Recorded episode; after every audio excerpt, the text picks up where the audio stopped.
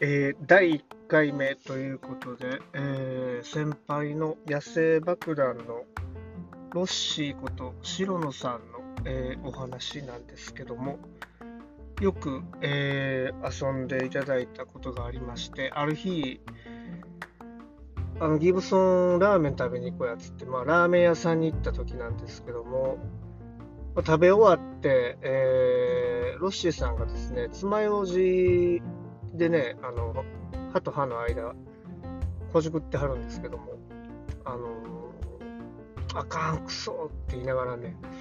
何本も何本もね、爪楊枝を折っては捨てて、ほんで、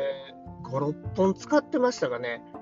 で、まあ、最終的に、もうええわ、言うて。ほんで、どないしたんやろと思って、ロッシーさんの口元をパッと見たらね、歯と歯の間に血だらけの爪楊枝が詰まってました。